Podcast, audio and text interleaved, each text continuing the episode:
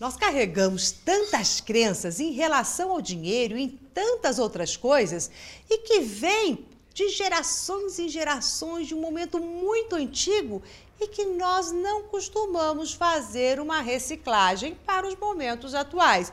E vamos carregando as mesmas informações. E isso cria uma confusão na nossa mente e nos tira de uma prosperidade financeira muito grande.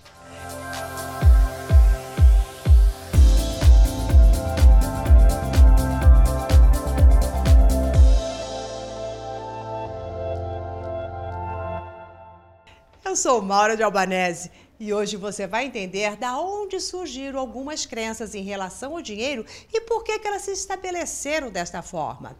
Tem aquela velha frase né, de que é mais fácil um camelo entrar dentro de um buraco de, de, de agulha do que um rico entrar no reino dos céus. Nossa, isso daqui é terrível, porque ninguém quer né, deixar de ir para o reino dos céus. Então começamos a viver numa escassez. Mas vamos ver quando é que essas falas e tudo isso é, foi criado. Quando, quando a Igreja Católica se formou, ela estava ainda no momento de querer muito poder, muita dominação. Até a igreja se misturava também com assuntos políticos, então não era a igreja que é hoje. Então tem uma grande diferença.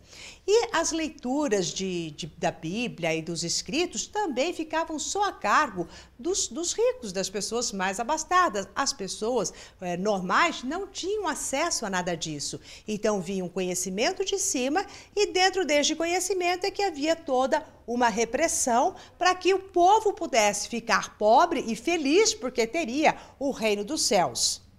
Com a revolução até e a reforma do, do, do, protestante, onde eles colocaram que não, vamos ensinar todo mundo a ler a Bíblia, vamos trazer esse conhecimento para todos.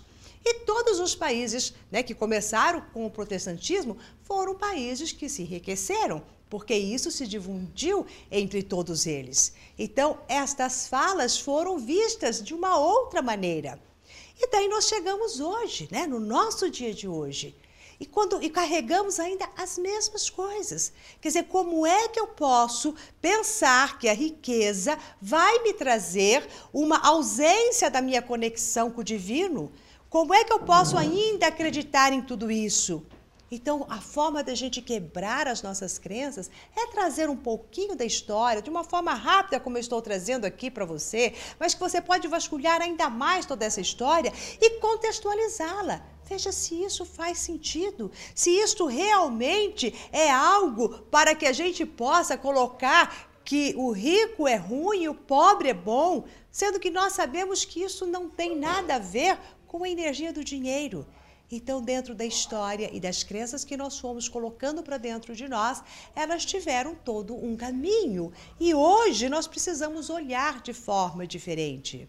Então, veja, o dinheiro, a energia, a prosperidade, a cultura, o conhecimento está para todos. Não precisa mais um pequeno grupo segurar tudo isso para poder é, dominar os outros. Então hoje o conhecimento se alastra por todos os lugares. E você então pode ser rico igualmente, sem ter essa arrogância de que eu sei e o outro não, de que eu posso e o outro não, sem ter essa força da dominação por causa do dinheiro. Então, ele é uma energia que está acessível a qualquer pessoa.